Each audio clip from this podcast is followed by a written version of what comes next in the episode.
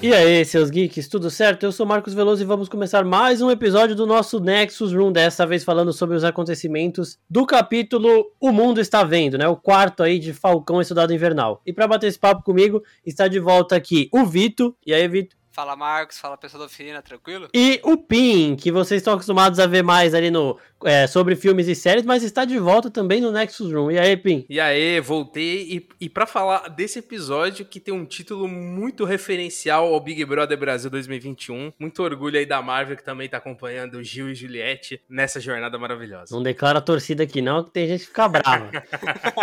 Inclusive uma dupla muito melhor que Falcão e Soldado Invernal. Há controvérsias também.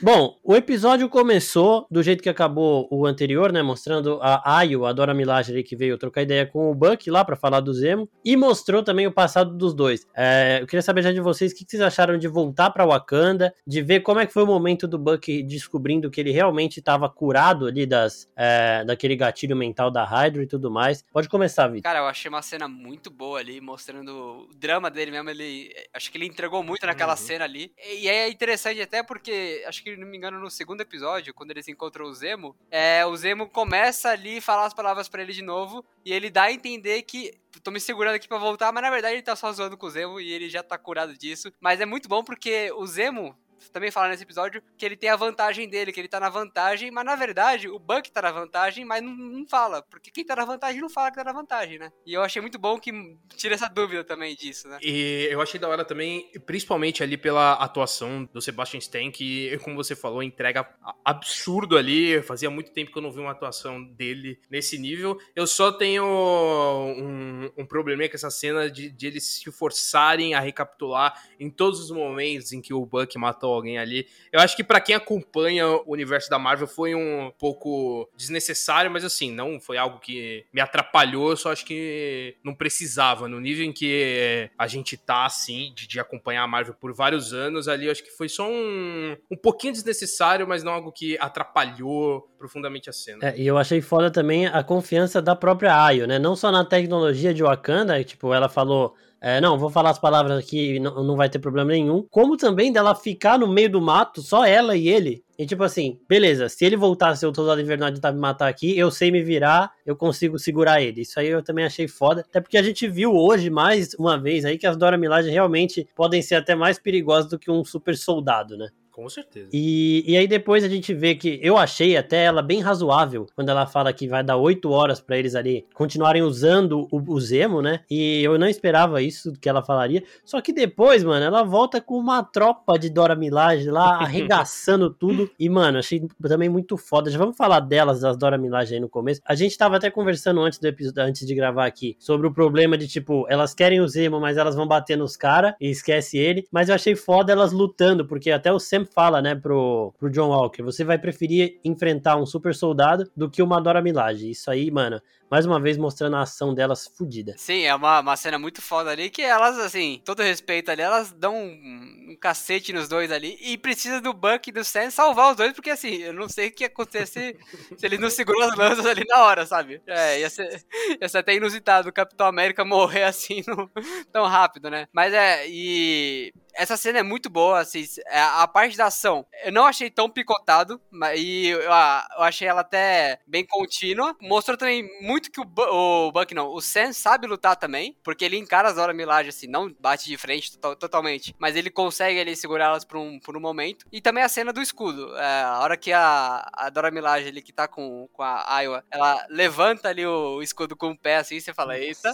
Muito foda. Pode, pode ficar. Pode ficar que você merece, viu?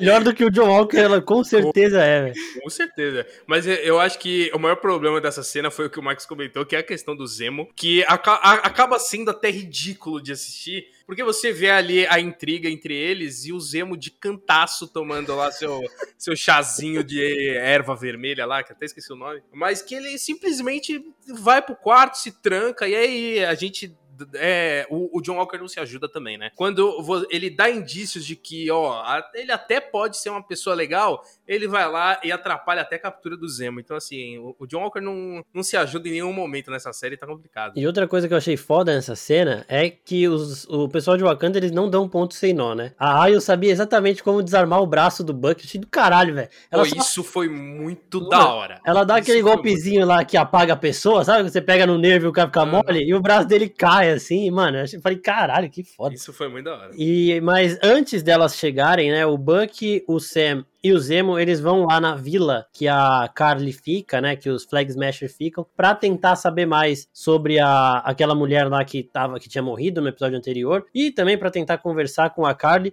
E mano, outra coisa também, o Sam e o Buck lá se fudendo pra tentar alguma informação. O Zemo chega de boa com a balinha, vai na criança, finge que é amigo da mulher lá e descobre tudo que ele precisa saber. E não conta pros caras, né? Ele fala: Não, isso aí é a carta na manga aqui, deixa que eu seguro. É, o, o vilão, o vilão, ele sempre é superior ao herói nesse sentido. Porque o herói, por ser bonzinho, ele não vai pegar um doce e incentivar a criança a falar alguma coisa para ele. Agora, o vilão que tá sem problema nenhum de fazer isso, a gente aceita mais, aí não tem problema. Totalmente errado, né? Mas ok. E aí a gente percebe o quanto criança é um, é um bicho ardiloso, né? No sentido que, mano, um doce. E assim, se eu fosse criança, eu faria igual também. Não, não, culpo, não culpo a criança. Ah, mas, mas eu não caio nessa aí não, porque o Buck já foi vilão do MCU, então ele deveria saber. É, ele podia né? ter essa consciência, é verdade. Porque tanto o Buck de Soldado Invernal quanto o Buck de Guerra Civil, ele se virou muito bem ali na surdina e não pareceu um taxa ali falando com as pessoas e. Oi, tudo bem? É, sabe onde tá a mulher aí que acabou de morrer, inclusive? Não. Ah, não sabe? Mano, é muito, muito ridículo essa parte. Não, o Buck é foda. E, e, não, eu tenho um, um, problema absurdo com a construção de, de tudo isso, que é essa relação que o, o Zemo cria com a criança ali. Obviamente, ela conta um segredo para ele, só que aí ele, ele fala para ela, não confie naqueles dois, porque eles são maus. E eu achava que isso ia trazer alguma consequência na frente. Mas se você vê toda a construção de como foi, ele, ele pegou a informação, deu o doce. Ele se junta com o Sam, o Buck, o, o John Walker, o parceiro dele. E ela encontra eles e ela, ela vê os dois ali e foda-se. Tipo, ela inclusive guia o Sam pra onde a Carly tá. Aí eu, falo, aí, aí eu penso, por que que me mostraram aquela informação do Zemo falando para ela não confiar nos dois que eles são maus? Então eu achei meio, meio jogado aquilo, meio desnecessário demais, assim. É, a gente já, no começo do episódio, já listou aí dois probleminhas de roteiro aí, né? E, mano, o Buck, ele parece aquele cara tímido, sabe? Que chega numa festa, assim,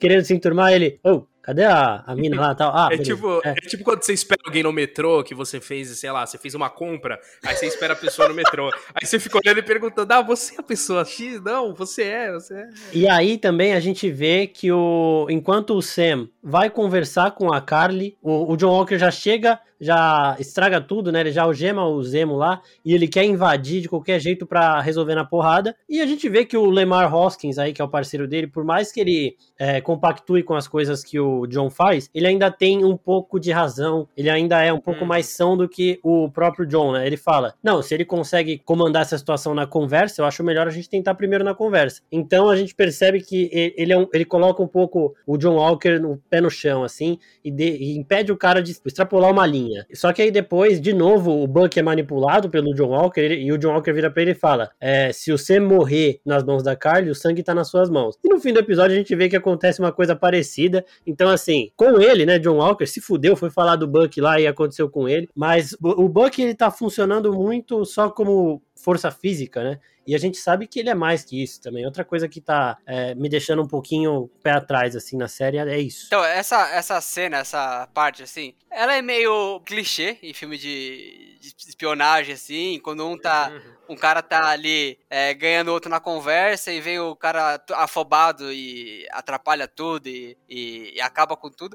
Só que é, um pouco antes disso, eu achei que foi muito boa a conversa ali do Sam com a Carly, porque ela traz ainda, ainda mais camada para aquele lance do só, só vilão, só bom, só mocinho, e mostra que a Carly, assim, ela tem uma, uma ideia boa, ela tem algo que quer que aconteça de bom, que o próprio Sam fala que compartilha disso com ela. Só que ele não compartilha com os meios que ela faz para chegar nisso. Uhum. E que você não precisa quebrar as coisas, você não precisa matar pessoas, como, como ela tá falando, pra conseguir chegar nesses pontos. E eu achei que até um ponto interessante, porque ela fala de grandes corporações, né? Se a gente para pra pensar um pouco, a própria Disney, que é a dona da série, é uma grande corporação. Então eles têm que ter muito cuidado quando eles falam disso, para não parecer que é, as grandes corporações são as grandes vilãs e para mostrar que cada um tem seu lado ali na, na, na cena, uhum. na história. E infelizmente tudo isso é atrapalhado pelo John Walker. Parabéns, ele conseguiu fazer um belo papel de, de idiota. Mas eu, eu achei muito interessante como os dois que são de lado opostos, né? A Carly e o Sam. Até porque ele é visto como alguém nesse universo que é um dos super-heróis, que tem tudo na mão, e a gente sabe que não é isso. Já foi mostrado pra gente nessa série, inclusive, que ele, ele tá com uma situação bem crítica, tanto em casa quanto, quanto na sociedade. Mesmo sendo de pontos opostos da, dessa linha, é, eles conseguem se encontrar, não necessariamente nos, nos, meios de agir, mas nos ideais. E é bom ver isso contrastando e conversando, né? E nesse ponto que você falou das corporações e tudo mais, tem outro ponto em que a própria Disney barra Marvel fala dela mesma, que é naquela conversa que tem em, no túmulo da Carly e o outro apátrida lá, que é ele falando, ah na minha época existia o bem e o mal, e aí com o tempo a gente foi vendo que os heróis eles são mais cinzas, né? Que não é aquilo só o preto e o branco e tem o, a complexidade. O que, se você pensar na vida real, é algo impossível, porque as pessoas elas são complexas, não, exi não existia antigamente só mal e bem, sempre existia essa complexidade. Mas no cinema e nos filmes de super-herói existia isso. Você tem o vilão que é vilão e pronto e o herói que é o bonzinho, né? Isso em filmes clássicos e tudo mais, e, e, e, dentro da própria Marvel até, né? Principalmente antigamente. E agora, né, com o Thanos e outros vilões, você já percebe uma complexidade maior, uma construção mais desenvolvida nos personagens. Então eu achei legal essa troca ali de, de diálogo para ter essa conversa da própria Marvel ali, uma visão deles ali sobre o tratamento de super-herói e vilão. Então, eu acho que desde do Barão, Barão Zemo no 2016 ali, eles começaram a trazer esses vilões com mais camadas, que tem mais lados, que tem mais, uhum. mais motivações. O que é, começou a engrandecer muito, né? Porque acho que teve o Loki só no começo ali, que tinha uma motivação de saber quem que ele era, que saber o porquê que ele foi enganado. Depois do Loki, a gente teve muito vilão que era, ah, eu sou mal, eu quero conquistar aqui o mundo, quero poder, e ficava por isso. E agora a Marvel assume isso de vez e fala, ó, se você não entendeu até hoje, vem aqui, deixa eu pegar na sua mão, deixa eu te falar. é, exato, é, foi exatamente Os isso. vilões não têm só é, lados negativos e os bonzinhos não têm só lados positivos. A gente é uma grande camada de coisas boas e coisas ruins. Hum. A gente não é uma coisa só. E eu não gostei da parte também que eles comparam a Carly e colocam do outro ponto Capitão América, porque eu, eu, não vejo bem isso, sabe? Eu acho que dentro da série pode servir, porque eles veem ela como uma extremista e e teoricamente o oposto do, do Capitão América, mas o público pode entender que, ah, então é isso, então ela é uma extremista, sabe? Uhum. Pode ter um público ainda que não entenda que veja, ainda mais vivendo no Brasil que a gente vive, as pessoas realmente não entendem o que tá na TV. Então pode ser, pode achar que ela é realmente uma extremista, que ela faz as coisas e, e pior, que ela é extremista por conta dos, dos, ideais dela, que, o que não é isso, e é isso que o, o Sam tenta explicar para ela, que você não uhum. precisa uhum pensar assim só porque você quer o um mundo igual. Você não precisa fazer tudo na força. É, e tem e antes disso tem uma conversa do Zemo com o Sam, né? Que o Sam fala que o, o Zemo fala do perigo do soro de super soldado lá, que não existem é, que os super soldados eles são geralmente supremacistas, e aí o Buck e o Sam eles tentam responder falando do Capitão América, e o Zemo é muito assertivo nisso também, ele fala, nunca existiu outro Steve Rogers, até ele sabe disso, né, isso aí foi foda também. E aí, quando o Sam vai falar com a Carly, ele joga essa, de dela ser uma supremacista tal, dela fazer as coisas é, independente dos meios para conquistar os fins dela, e aí ela fala que ela não é isso, que ela luta contra isso, só que logo na sequência ela já se contradiz e já fala que vai matar quem ela tiver que matar para conseguir o objetivo, e aí o Sam só dá a e ela já, já se liga que ela mordeu a isca lá, então ela já fica meio perdida. Eu achei isso da hora de mostrar a habilidade que o Sam tem de resolver as coisas na conversa, é, porque ele é a pessoa mais, mais próxima do Steve Rogers nesse sentido aí, né? Ele não é o cara que vai sempre usar a força, ele tem outros meios. Isso que vocês falaram dos vilões também é uma coisa muito que a gente vem vendo na Marvel há muito tempo. Começou o Capitão América, por exemplo, com um vilão nazista, e aí em Pantera Negra a gente teve o Killmonger, que por mais que ele seja radical, ele tem uma motivação extremamente plausível, que ela até é aderida pelo T'Challa depois, não do jeito que o Killmonger fazia, né? Então é mais ou menos o que o Sam faz com a Carly. Ó, eu concordo com você pela sua luta, mas eu não concordo pelo, pela forma que você luta, né? Hum. E, e, isso também foi foda do outro Flag Smash lá falando com a Carly, falando que ele era um fã do Capitão América. E no final do episódio, isso fica ainda mais. Esse é um contraste ainda maior pelo que acontece com esse cara. Né? A gente vai chegar lá daqui a pouco. Mas antes disso, eu quero falar de uma coisa que o Vitor jogou no ar aqui no Nexus 1 passado, falando que a Sharon Carter poderia ser a, o mercador do poder, né? Porque a gente falou que o que atrapalharia ali era mais o legado de família que ela tem, por ser uma Carter e tudo mais. Mas esse episódio, de novo, dá uma dica de que ela realmente pode ser esse mercador do poder. E a gente tá na dúvida aqui se isso é mais um Mephisto aí, né? O Mephisto de WandaVision lá aqui é o novo Mephisto, ou se realmente pode ser ela. Então eu quero saber de vocês. Como o Vitor já falou sobre isso no último episódio, começa você, Pim, falando o que você acha, depois ele já emenda. Já. Não, eu mega, eu mega acreditei, né? Porque, para quem não sabe, eu que edito os episódios do, do Nexus Zero, então por mais que eu não participe, eu escuto tudo. Então eu, eu acompanho os episódios tanto quanto os ouvintes, assim. E eu concordei muito. E esse episódio, realmente, ele reforça isso. Porque uma coisa que, né, eles ficam construindo o Mercador do Poder, e se for alguém totalmente desconectado do universo, vai ficar um negócio muito jogado. A não, a não ser que seja um, um cameo muito grande, igual foi o, o Luke Skywalker no, no Mandalorian. Wolverine. Ou, se Wolverine. Fosse o Wolverine seria. Se eles introduzissem os mutantes assim, seria foda. Mas eu... É que o Wolverine, Wolverine passa uma cotinha em Madripoor, né? Usando um tapa-olho, usando um outro nome. Se botar um cara de tapa-olho lá, velho. Mas Nossa, vai, segue aí. Vai, vai, ser, vai ser o Mandarim, da Homem de Ferro 3. Nossa, não. não, não. Então, eu, eu acho que se fosse ela, faria muito sentido, até pela construção que eles fazem ali, e em questão de pontos, porque ela tem várias informações, e tem muitos momentos em que ela até pede coisa pro Buck e pro Sam que ajudaria ela se ela fosse o mercador. Então, eu acho que faria muito sentido se fosse ela, e seria bem mais aceitável também. Porque se for um personagem aleatório que nunca foi apresentado, vai ficar não vai ficar um negócio muito legal. Mas, mas eu, eu que dei essa. essa não, não foi eu que dei essa ideia, porque depois ela tava correndo internet a roda ali, mas. mas eu, eu, eu, que pensei isso na passada, já vou, já vou mudar. Vai. Eu que dei essa ideia o mundo inteiro falando. É, não, então, não fui eu que dei, foi eu que falei que dei. Não, igual eu, igual eu no do Mephisto. Fui eu que falei, Mephisto, tava todo mundo falando Mephisto. É, eu que trouxe isso no, no, no, podcast passado, já mudei de ideia, porque até que eu falei com o Marcos depois do episódio mesmo, que eu não sei se eles manchariam a história de uma Carter, assim, da. Porque a Carter é um nome importante no universo Marvel, é o nome que.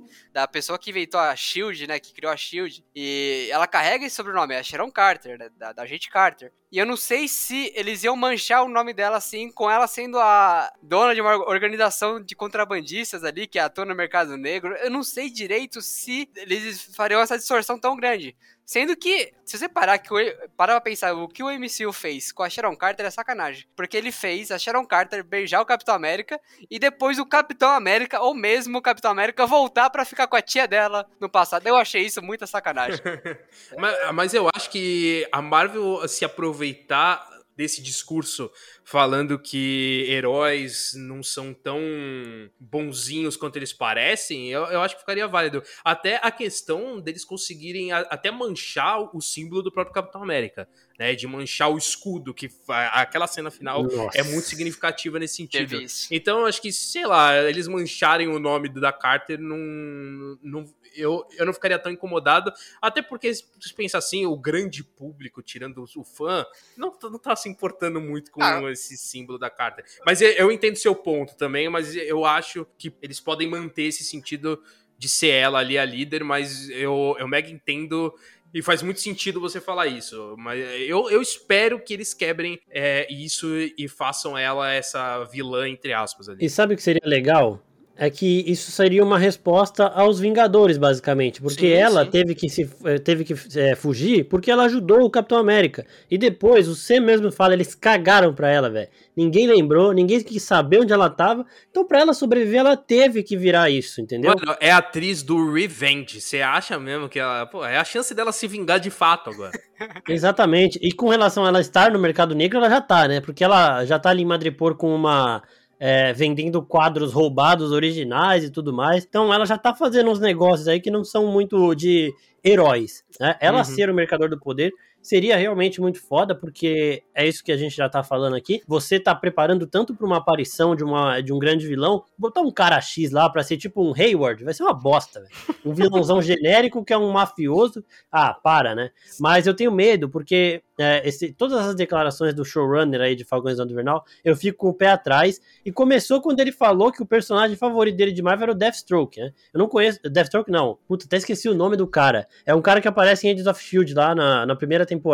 Que, mano, eu não conheço ninguém que tenha esse personagem em tão alto escalão, assim, sabe? Porque é um personagem D da Marvel. Então eu já falei, caralho, como assim, velho? E a gente vai vendo esses probleminhas de roteiro, então, e até porque, por conta do que aconteceu com o WandaVision, da gente criar expectativa e depois é, ser derrubado, por conta da nossa expectativa mesmo, eu fico um pouco com o pé atrás. Mas eu acho, e agora eu tô começando a esperar que ela realmente seja o mercador do poder, porque aí você ainda acrescenta um pouco mais a Sharon, né? Porque ela lutando, por exemplo, já foi foda pra caralho, né? Uhum. Se vira ali, melhor do que o Sam e, mano, ela consegue se garantir. E fora que eu vou te falar que tá, na, tá no sangue, né? Porque a, a, a gente Carter, ela criou a SHIELD, e a Sharon Carter criou a organização dela, que, assim, infelizmente já teve que correr ali pro mercado negro, né? Mas, enfim, é, é o que sobrou pra ela depois dos Vingadores cagarem pra ela. Realmente, faz sentido. E agora eu sou Team Sharon Carter aí, eu apoio ela totalmente no que ela fizer.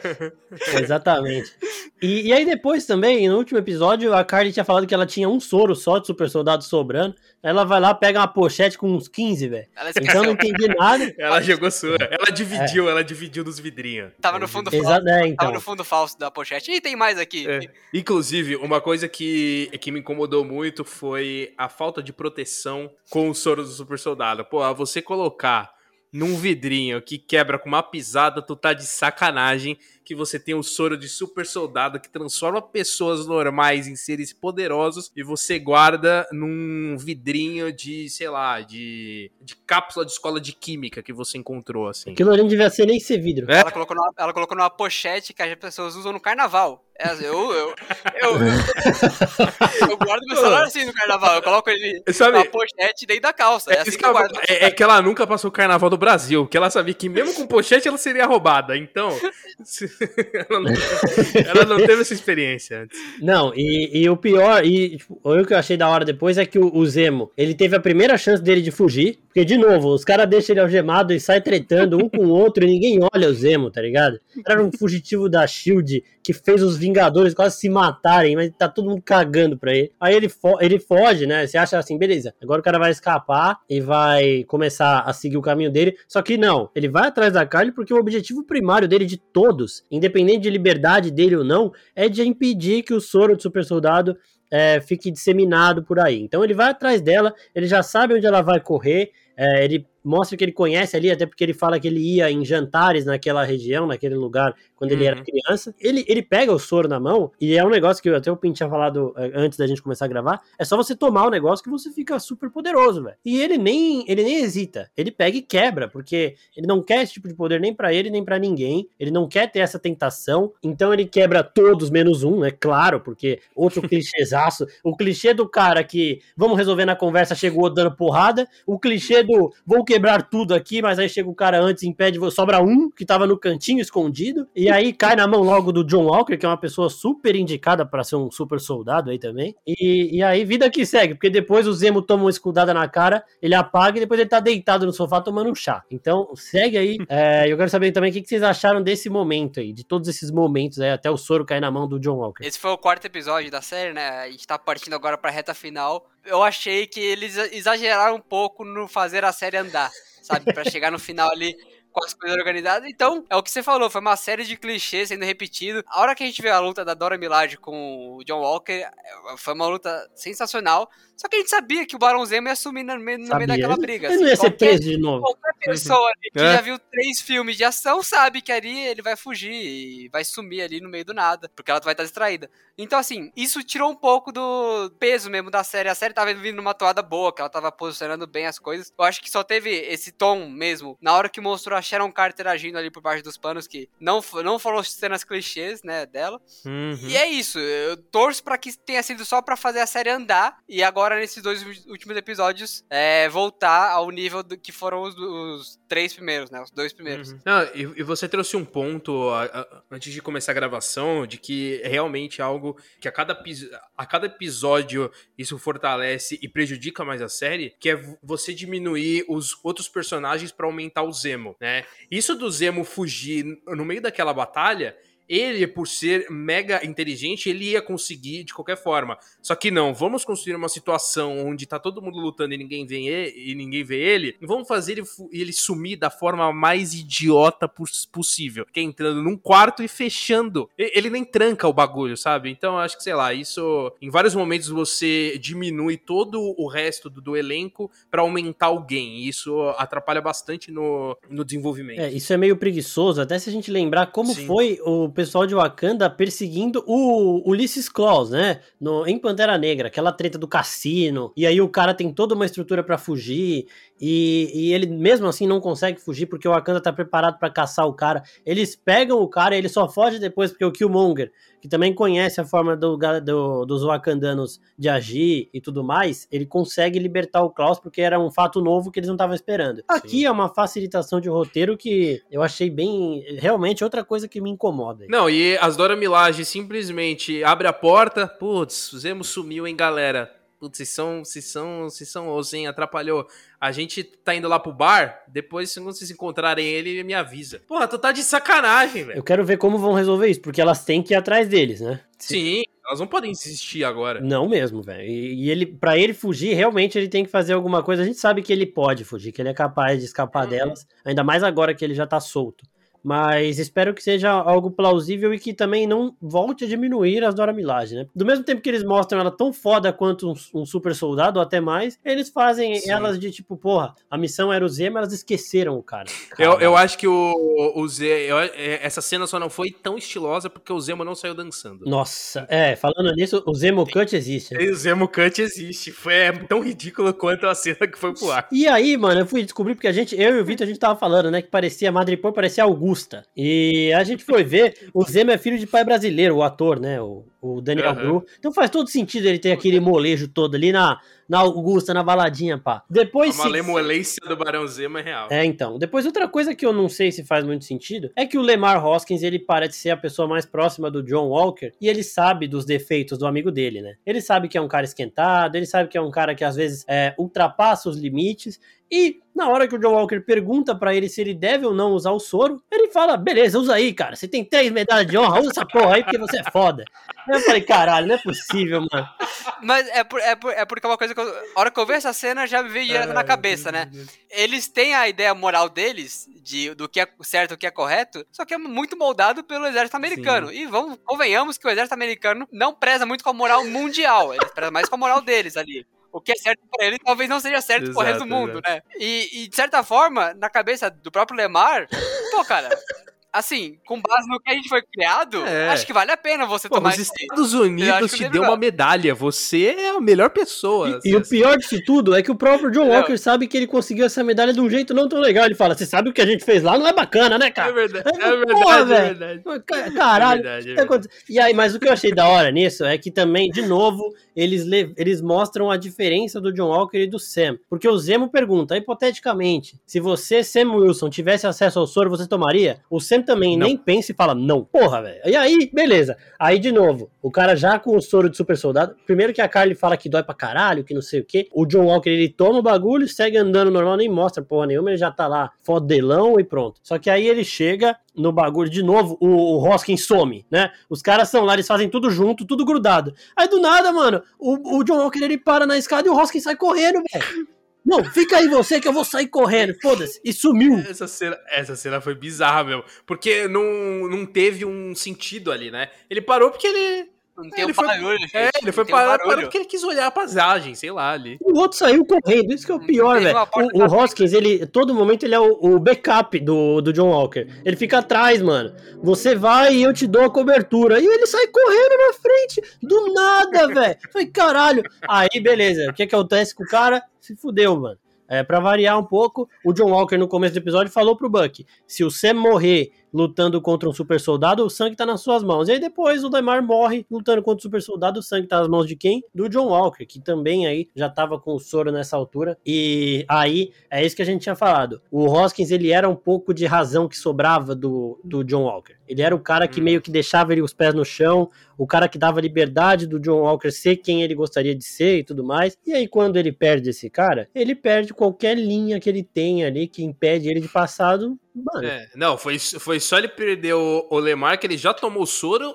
e já arrancou a cabeça de um terrorista no escudo. puta que pariu. Quer dizer, a gente acredita que Não, ele arrancou e- a cabeça, né? Não deixou meio implícito. E ali. assim, Vitor, peraí, só, no último episódio eu falei pra você que ele tava parecido com o Homelander, né, o John Walker, só que ele ainda não tinha passado de um nível ali Homelander de cagada. Retiro o que eu disse, passou, passou bonito, ele pegou um, um escudo, um símbolo e maculou de uma forma inacreditável, velho. Que lunático do caralho. Eu falei, mano, que que é isso, velho? No meio da praça, sabe? Mano, segue aí que eu tô revoltado.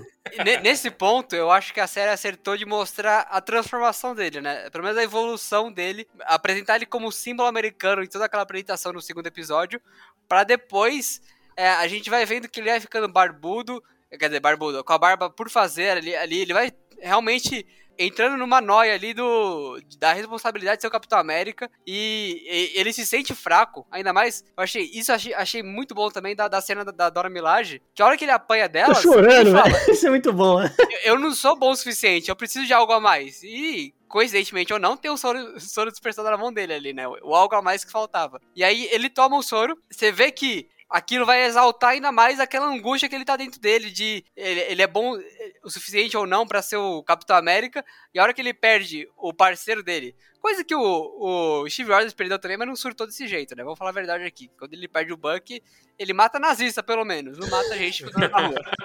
E ele mata porque tá no meio da guerra, ele um não mata ponto. por matar enquanto os caras estão fugindo. Né, Mas eu, eu achei muito bom que teve toda essa construção até mostrar ele numa cena assim que se, se eles foram muito clichês nesse episódio inteiro, essa cena não foi clichê. Eu não esperava ver o capitão, o escudo do Capitão América sujo de sangue no meio de uma praça pública na Letônia e o cara morto embaixo dele. E até eu acho legal que a- o próprio ângulo da câmera que mostra a cena dele segurando o escudo sujo de sangue é parecido com a cena dos quadrinhos onde o Capitão América fala é, Hail Hydra, né? Que ele fala Nossa, É verdade. foda.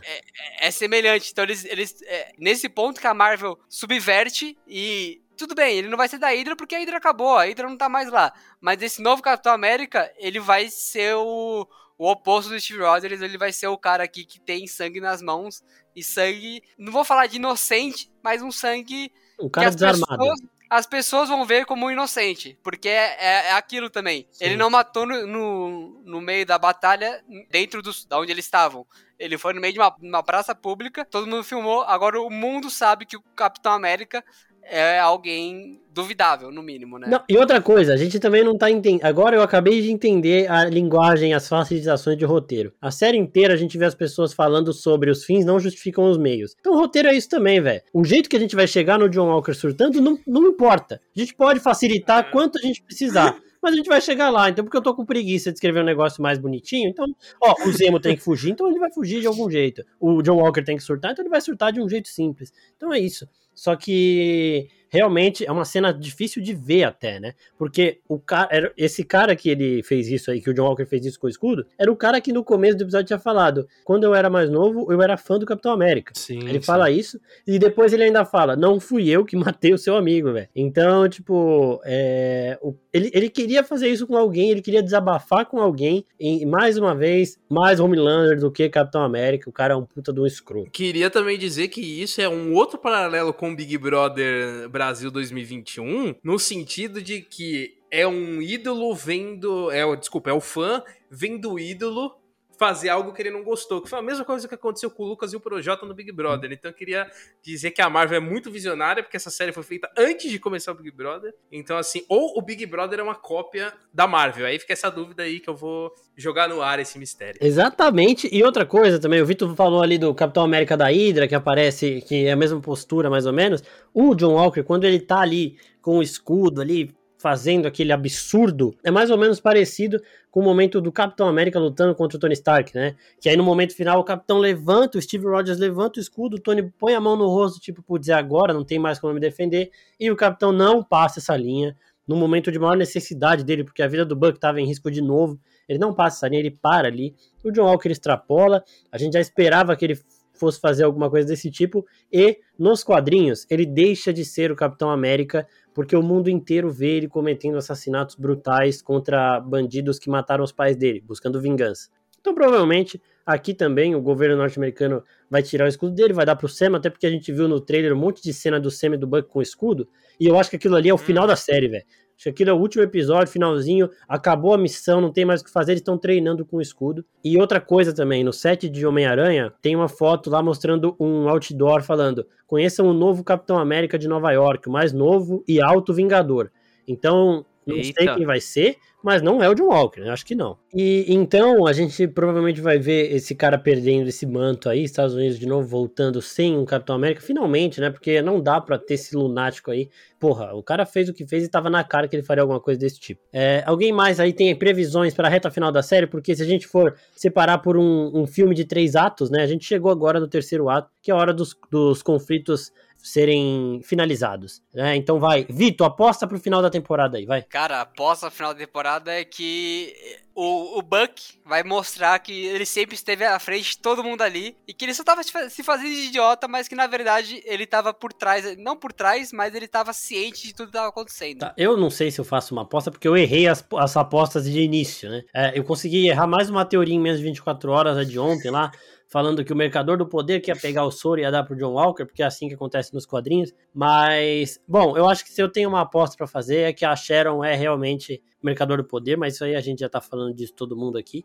E Pim, você, aposta aí para finalizar. Cara, eu vejo, eu acho que citando essa cena aí que já teve materiais de divulgação do Buck do Sam eu ia falar brincando com o escudo, não, mas treinando com o escudo, lá naquela, naquele campo cheio de florestas, eu talvez prevejo ali o, o John Walker perdendo esse símbolo, o governo tirando esse símbolo dele, ou quem sabe até, a, até apoiando ele. Eu acho que seria uma coisa interessante também, do porque ele usa muito esse discurso do, do fim não justifica os meios e, e, o governo meio que aprovar isso aí, e aí talvez com a crítica do povo, aí sim eles tirarem esse símbolo, ou ele perder durante a batalha mesmo. Então, assim, eu, eu fico em dúvida do que, que eu espero ver em relação à derrotada, à derrocada do Capitão América nesse sentido. Se é o governo tirando esse símbolo do John Walker, ou o John Walker perdendo ainda mais por conta própria. Eu vou trazer aqui mais uma aposta, que não é nem aposta, é uma certeza já, isso aí vai acontecer. O John Walker vai, vai perder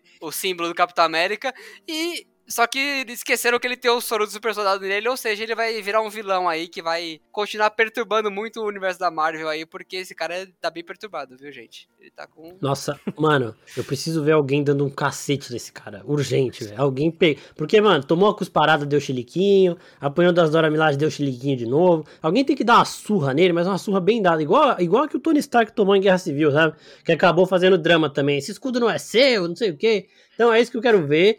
E outra coisa também, um rumor, rumor surgiu aí de que os dois últimos episódios, é, ou no, no, próximo ou no último, vai ter uma aparição de um personagem que ainda não apareceu no CM, é um personagem importante dos quadrinhos e que vai ter algum papelzinho aí relevante na série. Então, já levanta a hipótese do próprio Mercador do Poder ser alguém que a gente conhece dos quadrinhos que não viu ainda, o próprio Wolverine, acho que. Não, Wolverine é zoeira. Não, Mas... não, Wolverine não, né? É porque o Wolverine fica escondido em Madripoor, né? Seria bom introduzir um mutante ah, ele tá escondido em Madripoor, mas não sendo o Mercador do Poder.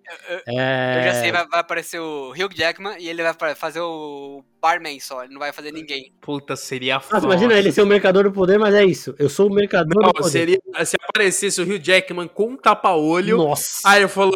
Aí ele, ele fica de, de frente pro, pro Sam, pro Buck. Aí ele só dá uma viradinha É. assim pro lado. E o mercador do poder tá sentado na cadeira, assim, ó. Ele é só o segurança. É isso. ele é só o segurança. isso isso, seria é isso. Caralho. A Marvel precisa fazer isso para as pessoas saírem com tochas na rua, porque as pessoas não vão aguentar isso. As pessoas vão chorar em casa, vendo essas Ó, coisas. E eu, meu, vou, meu, vou, meu. Pega a gente no último episódio de WandaVision falando que a gente não pode criar expectativa e corta pra essa parte agora. E a gente falando do Wolverine e seu guarda-costas. do- Nossa, velho, caralho. Marvel, se você não fizer isso, eu vou ficar chocado. E é isso, gente. Eu acho que por hoje é só. Falamos bastante aqui do quarto episódio. Fiquem ligados porque tá acabando a série, faltam mais duas semaninhas aí. Depois vai ficar um tempinho sem Loki, né? Que aí ficou pra junho. Então vai demorar um pouquinho pra voltar com o Nexus Room. Não deixem de curtir o nosso canal no YouTube, que lá tem vídeo de primeiras impressões. Hoje, inclusive, o vídeo foi postado 8 horas da manhã. Cê é vídeo com spoilers do episódio. Então a gente assiste cedinho, grava o vídeo, já posta lá com as nossas primeiras, o que a gente viu de referência e tudo mais. E depois a gente vem aqui para essa discussão mais teórica, mais uma conversinha entre amigos aqui sobre o episódio também no Nexus Room. Além disso, tem sobre filmes e séries toda semana. O último que a gente lançou foi sobre Deuses Americanos, né, que foi cancelada. Então fiquem ligados e sigam também o Oficina Geek no Instagram e no Twitter, porque tem muita coisa de cultura pop acontecendo e a gente mostra tudo pra vocês. É isso, pessoal. Muito obrigado ao Vitor e ao Pin aqui por estarem de volta. Espero vocês dois na semana que vem. E é isso, gente. Até a próxima. Tchau, tchau. Valeu. Valeu, pessoal.